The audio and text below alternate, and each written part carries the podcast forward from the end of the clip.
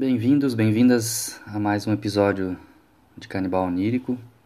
Depois de uma breve pausa, é... passei as, as, duas últimas semanas aí fazendo divulgação, na real, finalizando um livro que eu estou escrevendo, que eu escrevi. Estava finalizando esse livro, preparando a publicação dele, enfim, e fazendo as primeiras divulgações.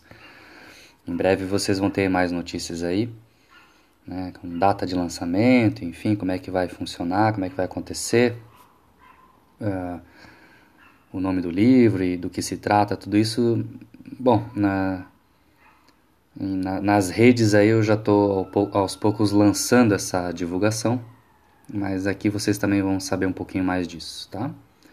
Então, estamos voltando aí depois de duas semanas com mais um Canibal Onírico e hoje para falar de Marcel Duchamp, nosso famoso Marcel Duchamp, né?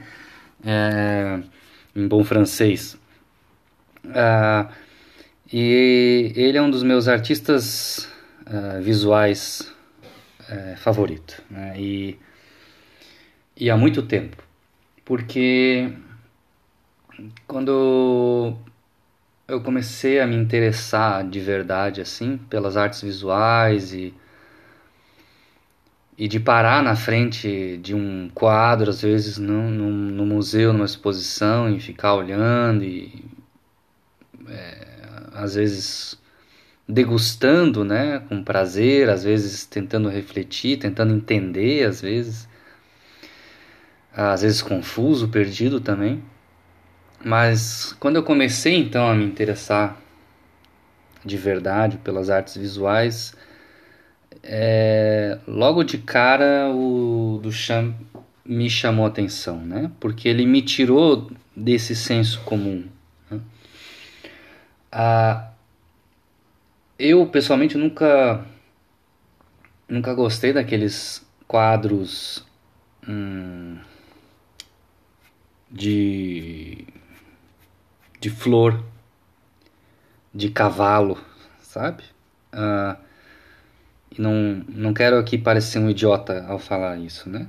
Porque é arte, é pintura, às vezes é um hobby, é um exercício. Muitas pessoas gostam de pintar, muitas pessoas gostam de, de, de, de desfrutar também desses quadros, dessas paisagens, dessas e, e, muitos têm em casa, enfim, então não, não quero parecer é, que, é, não, que essa crítica é algo tipo assim, porra, é uma arte menor, né? Eu tô falando real, realmente a minha experiência, assim, pô, é ali, adolescente, esses quadros já não me chamavam atenção, entendeu?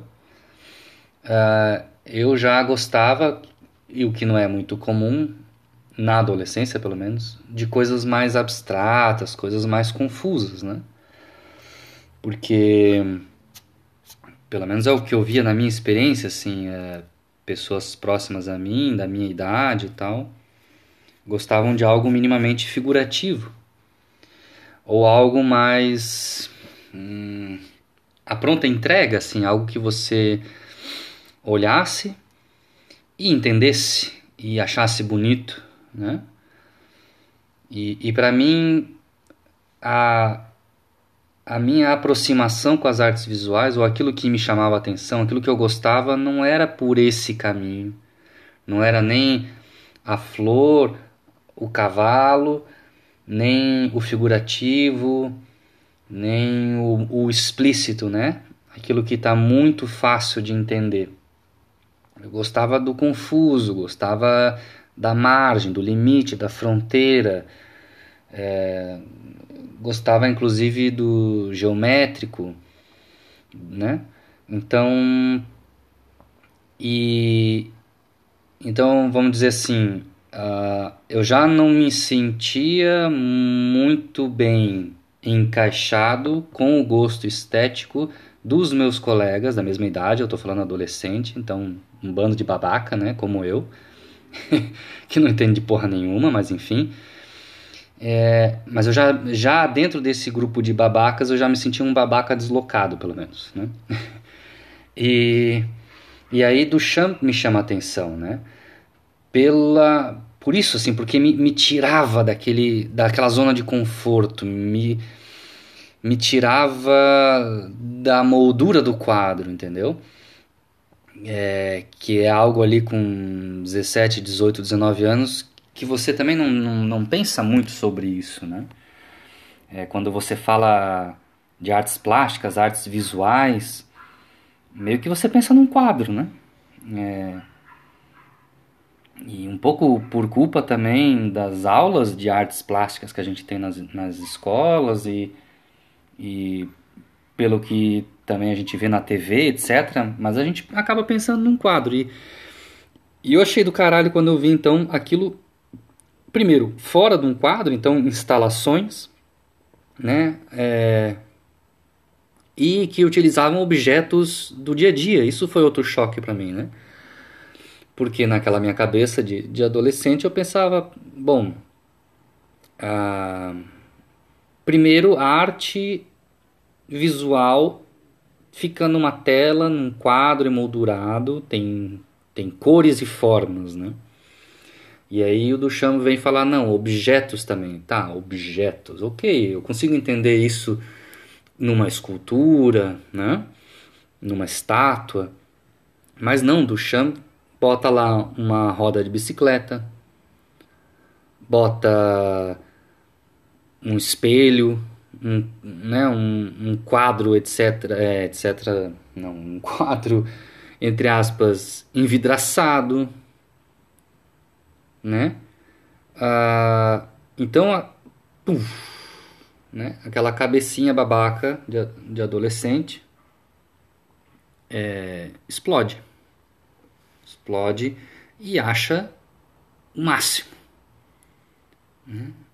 Então fiquei viciado em Duchamp, né? E fui e fui pesquisar e tal e olhava nos livros, olhava depois na internet, via fotos das obras, via vídeo, via entrevista. E comecei a me fascinar muito por essa figura também que é ele, né? Duchamp é um, é um francês é, nascido em 1887, morreu em 68, né, 1968, e ele é, vamos dizer assim, um dos precursores dessa arte conceitual, né? É, ele vai, como eu já disse, tirar então a obra de arte do seu lugar comum. É, ele, ele começa muito próximo ali do expressionismo, do cubismo, do, do, do futurismo, né? Tem aquela, aquela, aquela tela dele, aquele quadro dele é, nu descendo a escada, que é um movimento assim que, que fica a imagem fica desfigurada, né? para tratar do movimento, então também era uma época ali que estava começando a fotografia, o cinema, então interessante ele tratar do movimento que se via no cinema e que basicamente são várias fotos né, tiradas uma atrás da outra, que dava a impressão de movimento, ou nas fotos mesmo, que a foto tinha que ser paradinha, né, porque qualquer movimento ficava borrado, ele fez esse borrado na sua pintura, né, ele retratou o movimento do, do corpo humano e, e claro que aquilo ficou borrado, né? ficou desfigurado. Então, ele já no seu início como artista, ele já, ele já começa de um ponto de partida não, é, vamos dizer assim, não figurativo, já começa de um ponto de partida vanguardista, revolucionário, diferenciado, etc, etc. Né? Várias palavras aí podem dar a entender esse da onde vem o Duchamp, né? Ele não começa da flor, do cavalo, da, pais, da paisagem figurativa. Ele já começa de algo fora daqueles padrões de então é, e algo relacionado então a essas vanguardas, expressionismo, cubismo, futurismo, surrealismo. Ele está inserido também nessa época das vanguardas artísticas, né? E, e dali ele é o ponto de partida dali ele brota, dali ele começa. Né? Mas eu acho que Duchamp vai além. Vai além e, e com a sua ideia de, do ready-made, né, que é utilizar objetos e deslocar eles do, é, do seu espaço comum. Por exemplo, é, é a ideia de que eu posso pegar um liquidificador. Qual é o lugar comum do liquidificador? Uma cozinha, um armário, né? uma loja de produtos.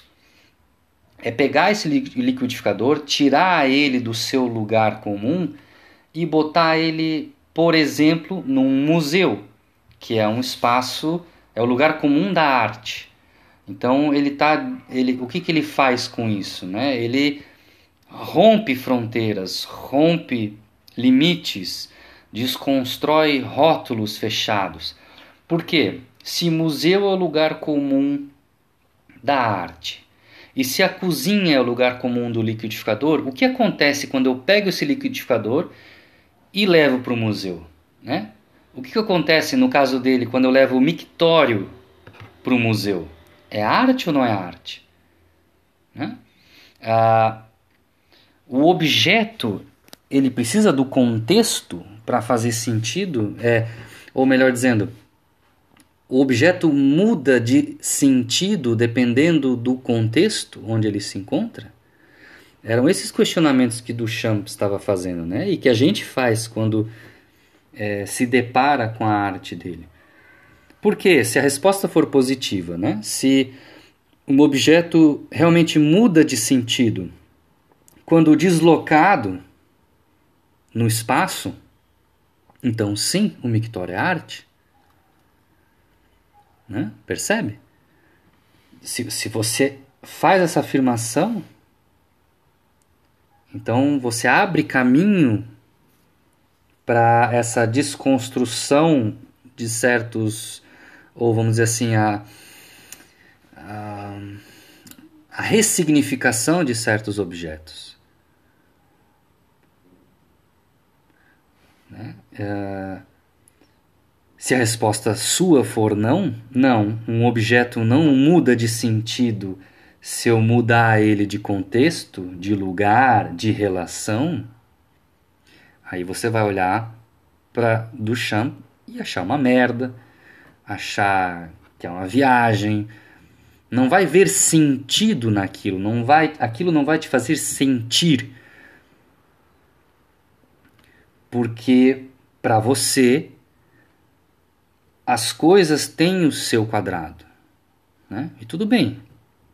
Eu estou só aqui, estou viajando também aqui, né? Mas eu estou pensando nisso, né? Se para uma pessoa que o objeto tem um sentido em si próprio, que independe do contexto, das relações, do habitat onde ele se encontra, portanto, esse deslocamento não faz sentido, não o faz sentir. Portanto, perde potência artística. Agora, se a sua resposta é sim, eu admito que um objeto o sentido do objeto depende do contexto onde ele se encontra, depende das relações com outros objetos à sua volta, né? Depende do espaço onde ele se encontra, muda o sentido desse objeto, aí sim há a possibilidade de um mictório num museu, que foi o que Duchamp fez, de fazer sentir faz sentido, portanto. E, portanto, tem potência artística. Né? Tem potencialidade de ser um objeto artístico que te afete. Né? E, e para mim isso faz é, todo o sentido. Porque para mim, sim, os objetos dependem da relação com os objetos em volta o sentido, o significado daquele objeto depende da sua relação com o espaço onde ele se encontra, com os objetos em volta, etc, etc. Portanto, faz sentido para mim um mictório dentro do museu ter potência artística e me faz sentir, certo? Então, todo esse questionamento filosófico, todo, toda essa provocação é, que Duchamp queria, né? com seus ready-mades, com seus objetos descontextualizados e apresentados como arte, porque estão no museu. É, além disso, era questionar e provocar o próprio museu. Né? Ah, então para ser arte precisa estar no museu? Essa é a outra pergunta que vem, né? Essa é outra pergunta que vem. Se você admite então que o objeto, o sentido, o significado de um objeto depende do seu contexto, da sua relação, do seu espaço, então quer dizer que para ser arte precisa necessariamente estar no museu? Ele também queria desconstruir esse rótulo fechado, essa, essa caixa fechada, né? Não, dizia ele. Não precisa estar no museu. Pode estar numa praça, pode estar numa casa, numa roupa, num produto. Na puta que pariu? Hum? Porque o museu, apesar de ser um espaço que, através do seu contexto histórico e das relações com os outros objetos que estão ali, sim, traz um peso e sim ressignifica objetos que fora do museu são tidos como não artísticos e que dentro do museu se tornam ou podem se tornar ou têm a potência de se tornar artísticos, nem tudo que é arte pode ou deve estar num museu. O museu não é monopólio desse espaço artístico. E ao misturar as coisas, trazer o o não artístico para o artístico, trazer o que é do banheiro para o museu, tirar o que é do museu e botar fora, era um questionamento também a isto, né? ao, ao monopólio ditatorial dos espaços, né? como a arte não precisa é, se limitar aos seus espaços historicamente comuns é, para serem ratificados como arte. Então, o que estava fazendo Duchamp basicamente? Quebrando a porra toda, né? questionando e provocando a porra toda. E, e apesar dele das pessoas acharem que muitas vezes aquilo era exagerado, ou provocativo demais, ou meio babaca, meio ego trip, né? Enfim, que pode ser, né? Eu já li algumas críticas assim, tá, né? Concordo com algumas e, e pode ser que seja meio presunçoso da parte dele.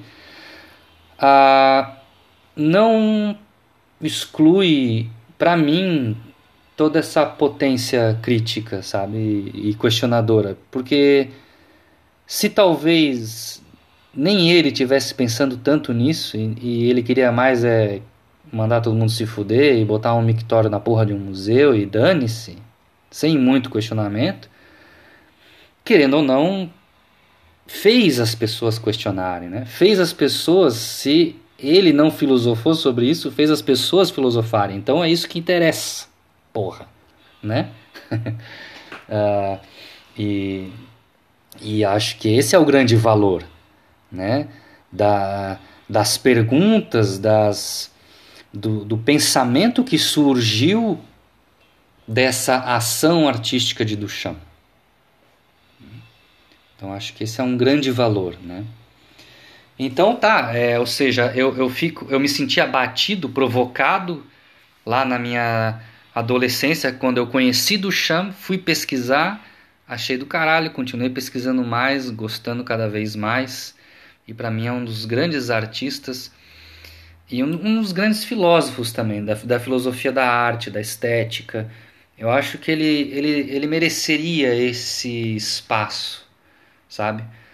Que, que não, não dão para ele, né? Eu acho que eu acho que eu acho que cabe muito a ele esse papel assim de um e não porque ele quis ser isso ou ele se dizia ser isso, mas porque ele provocou uma onda de, de, de questionamentos filosóficos. Então acho que ele mereceria esse papel também. E o grande filósofo da arte, né? Ah, então, além dessas provocações artísticas dele, né, dos ready-mades, das instalações, das descontextualizações, dos trocadilhos, né, uh, do, enfim, de, de, todo, de toda a sua produção, é, especificamente ou mais conhecida através da história da arte como artística, eu acho legal também a gente lembrar que ele foi um grande jogador de xadrez, né? E tem uma foto dele tirada pelo surrealista fotógrafo Man Ray, é, dele vestido de mulher, né? Então, e, e, isso lá acho que em 1920 e pouco. Ele, também estava provocando, percebe que a mesma provocação que ele fazia em relação ao objeto, se era arte ou não, ao espaço museu, se era monopólio da arte ou não, se estivesse fora seria arte ou não, esse jogo, esse questionamento, essa pergunta que ele fazia em relação aos limites e às fronteiras da arte, ele fazia também em relação ao masculino e feminino, né? isso lá no, na década de 20 do século passado. E ele, um grande artista, se vestir de mulher e, e ser tirada uma foto dele assim, era a provocação dele, entendeu? Era a provocação dele. De, inclusive, é, ter uma personalidade. Ele se transformava. Ele tinha outro nome. Não era Marcel Duchamp. Ele tinha um nome quando ele se vestia assim. Um nome feminino uma outra personalidade. Né?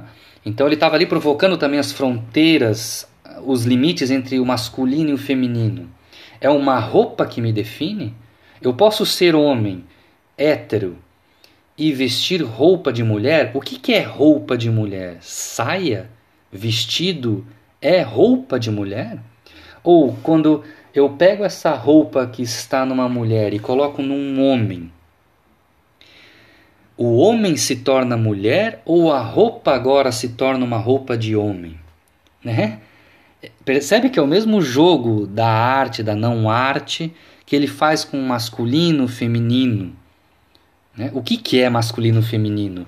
Um objeto, de novo a pergunta, um objeto, significado e o sentido daquele objeto, seja uma saia, um vestido, um salto alto, um chapéu feminino, um colar, um brinco, aquele objeto ele é masculino ou feminino? Ele pode mudar de significado, de sentido, se eu mudar ele de corpo? Se eu mudar ele de lugar? De gênero? Ele perde o sentido? Ele muda o sentido? Ele permanece o mesmo? É um jogo, né? É um, é um, é um jogo de hibridismos, né? de antropofágico também, fazendo essa relação aqui com o nosso podcast, né? canibal, porque ele vai engolindo as coisas e ressignificando elas e trocando de lugar para ver aonde elas têm potência, aonde elas afetam, aonde elas não afetam, aonde elas perdem potência sentido e significado, né? O mesmo que ele faz com a arte, ele faz então com assim, no limite dele também, do tempo dele, né, do, dos anos 20 do século passado, ele brinca também com essa questão do masculino e feminino. Então, acho do, do caralho, assim, acho muito massa. E ele me levou também depois a, a pesquisar e a gostar muito dos movimentos do surrealismo, do dadaísmo. Foi através dele que eu cheguei no John Cage, que foi o nosso último episódio, né? Se vocês não ouviram, ouçam. Então eu, eu cheguei no John Cage através do dadaísmo, surrealismo, que eu cheguei através do Duchamp, né? Tristan Tzara, poeta, dadaísta, o Breton, mais conhecido, E depois ah, o Buñuel, pô, eu tenho que falar do Buñuel também, eu tenho que fazer um episódio sobre ele. Então, todos esses grandes caras, eu acho que de alguma forma bebem na fonte de Marcel Duchamp. E, e, e foi o meu caminho também, de chegar a eles, né? Através de Duchamp eu cheguei nesses todos os outros grandes artistas. Hum, então é isso, né? Ah, eu acho que ele até hoje influencia, né? Claro que ele é, por exemplo, o que a gente tem hoje como arte contemporânea e, e, muita crítica em relação à arte contemporânea, que ah, vai lá qualquer mané e bota qualquer porra no museu, diz que é arte, ganha dinheiro, ainda vende por milhões. É, eu boto fé, assim, eu boto fé que essa... É, eu ouço essa crítica e, e, e vejo que ela faz sentido, sabe?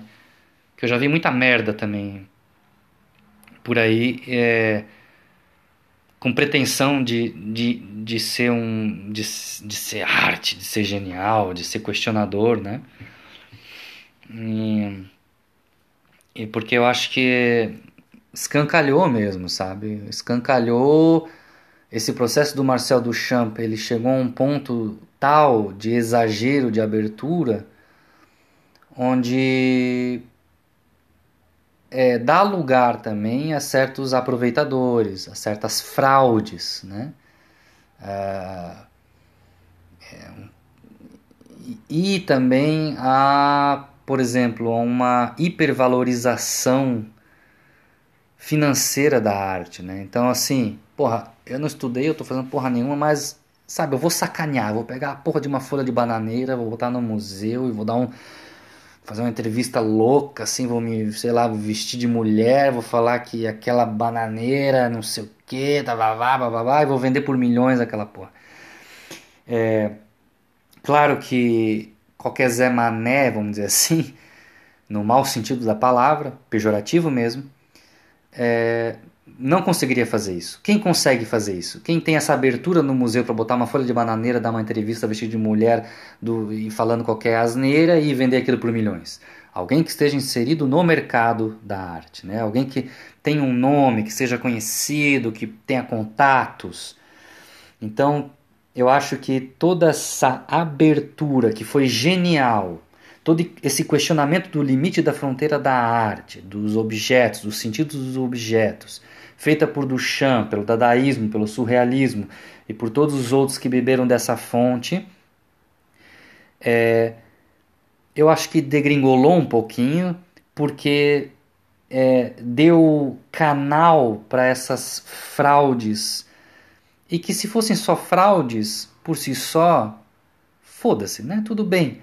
Mas são pessoas que se utilizam dessas fraudes através de um mercado da arte para ganhar dinheiro, para ganhar é, sucesso, fama, status, sei lá o que. E, e é foda que se tornam pessoas prepotentes e que às vezes estão é, aí dando a, a, a dando a corda do que é arte hoje, entende? Então, eu ouço essas críticas e vejo que faz sentido e concordo com elas. Aquilo que a gente chama hoje de arte contemporânea, e muito de arte contemporânea que a gente vê hoje nos espaços uh, de arte, são uma bela bosta, né? E às vezes valem milhões e continuam sendo uma bosta e alimentam esse mercado da arte que de certa maneira se desconecta um pouco da realidade, se desconecta um pouco da criação artística mesmo, do questionamento filosófico, estético, do estudo, da prática, se desconecta um pouco do fazer artístico, né? Uh, mas a minha conclusão é que vale a pena, sabe? Mesmo concordando com toda essa crítica, mesmo achando várias coisas horríveis, sem sentido, sem significado nenhum, mera, mero ego, né? mero mercado, mesmo assim, a minha conclusão é que é melhor ter essa abertura, essa abertura da arte contemporânea, e que vai dar espaço sim a fraudes, a mercado da arte supervalorizado e a merdas que são valorizadas por outros é, por outras razões que não a artística, estética ou filosófica questionadora. Vai dar espaço a isso, sim, mas é melhor isso, melhor essa abertura, do que retornar a um sentido fechado, limitante da arte. Né? Quando você olha o que virou a arte contemporânea e não entende e critica e acha horrível, ou tem esse, esses, essas críticas em relação é, econômicas, etc, etc.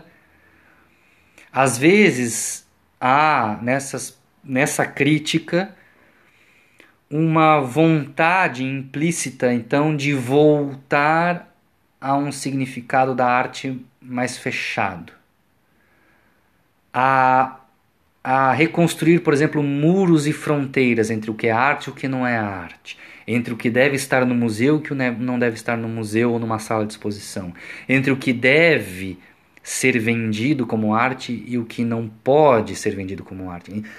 Entende? Quando, quando eu vejo a maluquice ou a baboseira ou a geleia que virou arte contemporânea, às vezes surge no meu íntimo uma vontade de, ai, vamos reprimir de novo a arte porque aquilo era mais seguro, sabe? Quando eu sabia exatamente o que era, o que não era, o que podia estar aqui, o que não podia estar aqui, o que era um grande artista, o que era uma fraude. Ah, eu quero de novo aquela segurança. Então vamos limitar, vamos censurar, vamos construir fronteiras, muros, vamos colocar a arte de novo naquela caixinha confortável. Porque isso aqui vigorou uma baboseira, né? Pode ter essa vontade implícita e e, e, e para mim seria um retrocesso. Para mim é reacionário. Para mim é conservador no mau sentido. Para mim, em última instância, é impossível também voltar a isso, que não seja de uma forma ditatorial. Não tem como retornar ao que a arte era, ou o sentido, o significado da arte era antes de Duchamp, antes do surrealismo, do dadaísmo, das vanguardas da arte contemporânea, se não por um movimento ditatorial, repressor é, em relação às artes, né? Se não por um, uma força externa que delimite a arte. E isso não pode acontecer. Então, a minha conclusão é que Duchamp é do caralho. É, as obras dele são incríveis, a personagem dele, né, a, a persona é incrível. Eu acho que o que ele fez para a arte é um grande marco que influenciou as vanguardas, influencia a arte contemporânea até hoje e que sim dá margem a exageros, a absurdos, a nonsense, dá sim margem a um mercado artístico supervalorizado e desconexo da realidade, dá margem sim a fraudes, dá margem sim a babaquices, a baboseiras, mas ao mesmo tempo resulta num espaço livre e aberto da arte. Resulta em possibilidades, em potências infinitas e múltiplas. E isso é muito melhor, com toda a baboseira que vem junto, do que a arte novamente presa numa pequena caixinha. Então, também viajei, né? Mas essa é a minha. Era só para falar do Duchamp, já comecei a falar de filosofia da arte, porra, arte contemporânea. Mas é isso, assim, porque é, às vezes quando eu falo de Duchamp, às vezes surgem essas críticas, né? Porra, mas foi ele que começou com esse negócio, agora qualquer coisa vai lá e bota no museu, e realmente, né? Tem isso, a gente sabe que tem isso. Mas é preferível um, um ambiente artístico livre, libertário, amplo, aberto, democrático, escancarado, mesmo que imperfeito e cheio de baboseiras, fraudes, etc, etc, do que um ambiente artístico fechado, limitante, careta e repressor. Né? Então, viva Duchamp! Viva Duchamp! Marcel Duchamp, Marcelito Duchamp é nosso e, e é de todo mundo. Então, tamo aí. E me deu uma ideia, acho que em breve aí a gente fala de Luiz Buñuel, que é para mim o Duchamp do cinema. tá bom? Um abraço a todos, a gente segue conversando.